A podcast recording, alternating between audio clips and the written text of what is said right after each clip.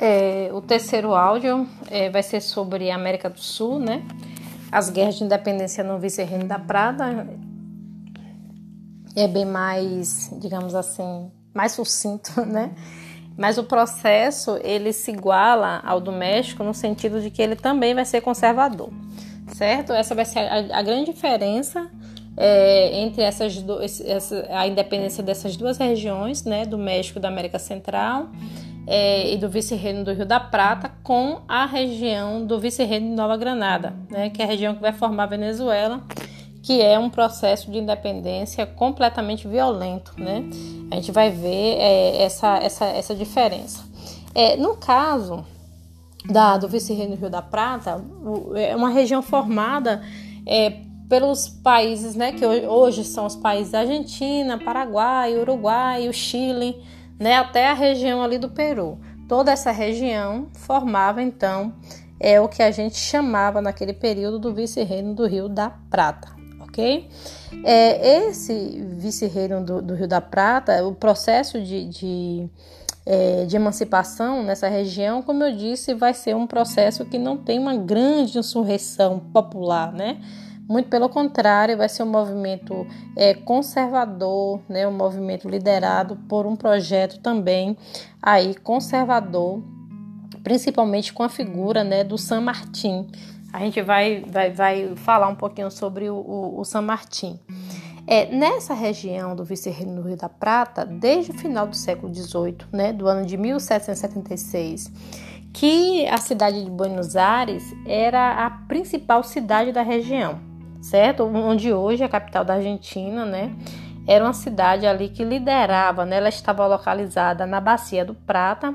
A Bacia do Prata é um lugar estratégico, né? Porque é um lugar que era composto por vários rios, o Rio Paraguai, o Rio Paraná, aqueles rios que também cortam o Brasil, certo? Esses rios aí, era essa região era conhecida como litoral, né?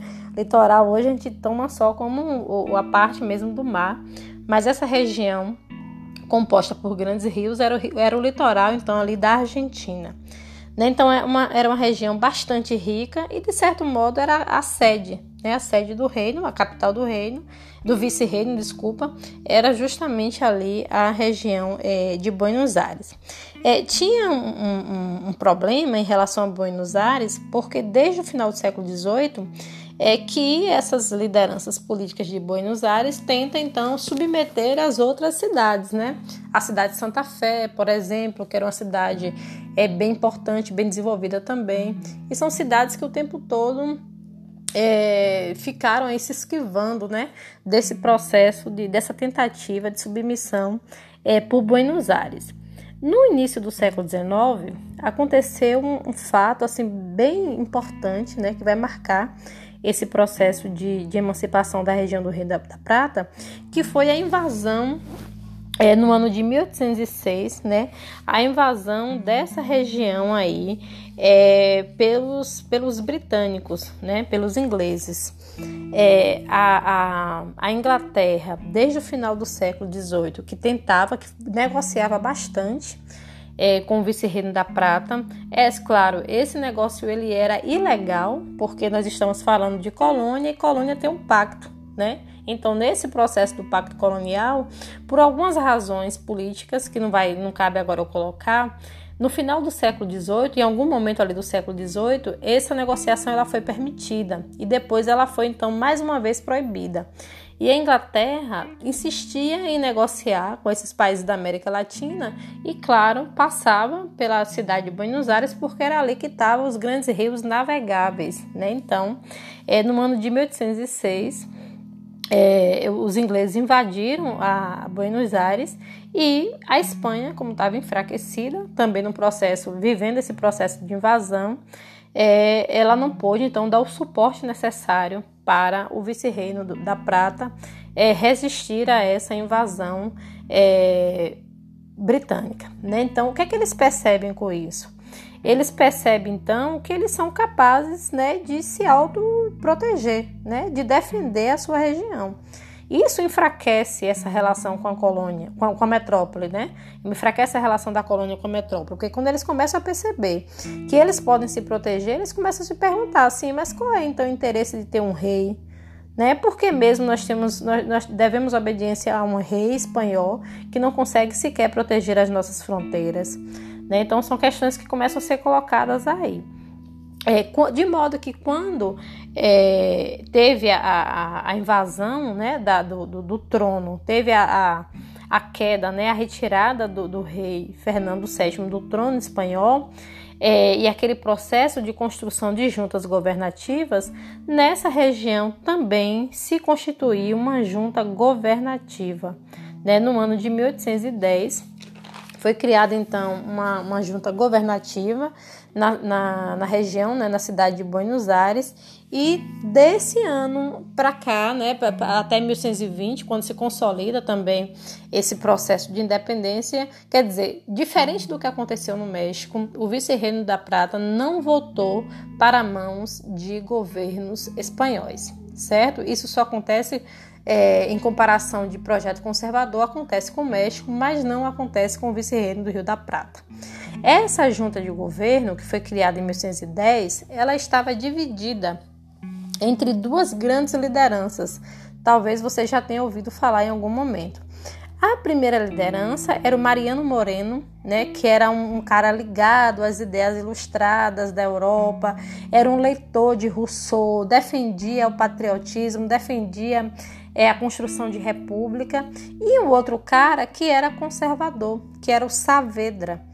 Esse Saavedra defendia tudo ao contrário, ele também queria uma república, mas não uma república no modelo russoniano. Né? A república dele era uma república conservadora. E ele venceu o projeto de Mariano Moreno. Né? Ele conseguiu, nesse primeiro momento, vencer o projeto de Mariano Moreno, e Mariano Moreno foi então é, mandado para o exílio e morreu né, durante esse, esse processo aí, mas as ideias dele de criar uma república aqui, ela foi, foi uma ideia que se enraizou. Então, por mais que ele tivesse morrido, mas o projeto republicano dele é um projeto que ficou e que, de certo modo, foi absorvido por, é, por algumas lideranças ali também. É, isso acontece no ano de 1810. E dois anos depois, vai ter um outro acontecimento que muda também toda a história é, dessa emancipação política da região da Argentina, que é exatamente o retorno para a Argentina. Né? Argentina, desculpa, a gente não existia assim como país ainda, né? A gente está falando de um processo de emancipação. Mas era o retorno para a cidade de Buenos Aires de, do, do general San Martín, que era um cara que tinha, era daqui, né, da, da, da América Espanhola, mas que tinha viajado para a Espanha, tinha entrado no exército, fez uma, bela, uma bela carreira militar na, na, Espanha, tinha lutado contra os moros, né? Era um, uma pessoa também que participava, tinha um vínculo com a maçonaria. Então ele era um cara que, digamos assim, tinha um currículo, né? É, vasto e um currículo importante. E ele, quando voltou aqui para para a região da Argentina, para o vice-reino do Rio da Prata, ele se articulou com outro cara, com o nome, que o nome era Miranda, é que era também uma pessoa que tinha um vínculo muito próximo com as lojas maçônicas, certo? Eles inclusive participavam de uma loja maçônica que o nome era Lautaro, e esse nome não é um nome que veio do nada, Lautaro era exatamente o nome de um índio né, que tinha é, um indígena araucano que tinha resistido aí ao processo de invasão espanhola. Então a maçonaria é, ela tem um papel fundamental nesses processos de independência. A gente vê que isso também acontece no Brasil, certo? Então quando o San Martín chega, né, em Buenos Aires é, e ele assume essa responsabilidade de, de, de libertar o vice-reino, né, de organizar um exército, é, buscar e organizar essas batalhas, né, liderar ali mesmo aquela região e aquela, aqueles, aqueles, digamos assim, aquela elite que aqui morava, mas que não tinha ninguém ainda que pudesse organizar. Quando ele assume fazer isso, a primeira batalha que ele vence é exatamente na cidade de Santa Fé, que era uma cidade que é, mantinha essa disputa o tempo todo com Buenos Aires. É uma disputa do ano de 1813, né? Portanto, um ano depois que ele chega. E nessa batalha ele se destaca porque ele conseguiu vencer com um exército muito menor. Né? Então, isso faz com que ele seja alçado né, à condição de uma grande liderança aí de, de, de é, do exército, e com essa liderança, com essa fama, é que ele vai então investir na libertação dos outros, das outras regiões. Ele faz isso em dois momentos, né? Ele avança com o exército dele para a região do Chile e, ao mesmo tempo, ele vai designar um general para libertar o Paraguai e o Uruguai, certo? Então, a independência do vice-reino da Prata primeiro acontece ali na região é, de Buenos Aires a cidade de Santa Fé. Depois ela se expande para o Chile com a liderança de San Martín. No Chile ele vai encontrar uma outra liderança política também. E por outro lado, ele vai designar um general para libertar é, o Paraguai e o Uruguai. Como é que então que acontece essa libertação nas três regiões, certo? Tem características bem diferentes. Primeiro, é, para chegar no Chile, é, entre a Argentina e o Chile há um deserto, né? E esse deserto é uma, uma, região de difícil acesso e naquele período ali era uma região habitada pelos índios, né? Pelas populações indígenas. É, vocês não vou nem precisar dizer isso, vocês vão imaginar que é um, essa, essa expansão é uma expansão que violenta a população indígena, é, muito, muitos índios são mortos né, nesse processo de conquista e libertação dessas terras, né, mas isso é uma, uma situação que ocorre praticamente em todas as regiões. Né? A diferença é que ali na, no, na Argentina é, vai ser tão cruel quanto foi o processo também nos Estados Unidos quando teve a expansão para o oeste. Né? Então, é, esse, o San Martín ele sai é, de Santa Fé em direção ao Chile, é, tem aí esses problemas para poder passar, né, atravessar esse, esse deserto. E é, para conseguir, né, não só atravessar o, de, o, deserto, mas também conseguir apoio é, de algumas dessas populações indígenas, ele acaba aí fazendo uma aliança com uma liderança lá do Chile chamado O'Higgins, né, era um cara que tinha é, um, bastante estudo, tinha uma, uma vocação assim para a política, mas ao mesmo tempo ele também conhecia as populações indígenas, né? Ele foi criado com as populações indígenas araucanas e aí por conta disso ele tinha essa inserção entre essas populações. É, com essa aliança, é, o, o San Martín ele vai então libertar, né, o Chile e ele entrega esse poder, né, essa, digamos assim, entrega o governo do Chile a esse O'Higgins que vai então liderar aí é, o processo de, de, de, digamos assim, de estabilização da independência. Daí ele segue para libertar o Peru, certo? É, vou dar uma pausa aqui, porque quando eu estiver falando do processo de libertação do vice-reino da, da de Nova Granada, a gente vai ver lá que o Simão Bolívar também desce para libertar o Peru. Então, São Martin e Simão Bolívar eles vão se encontrar exatamente no Peru, certo? Então, a gente dá uma pausa aqui na atuação de São Martin e volta lá para o Paraguai, que é o que ele tinha enviado aí o, o, o general dele, certo?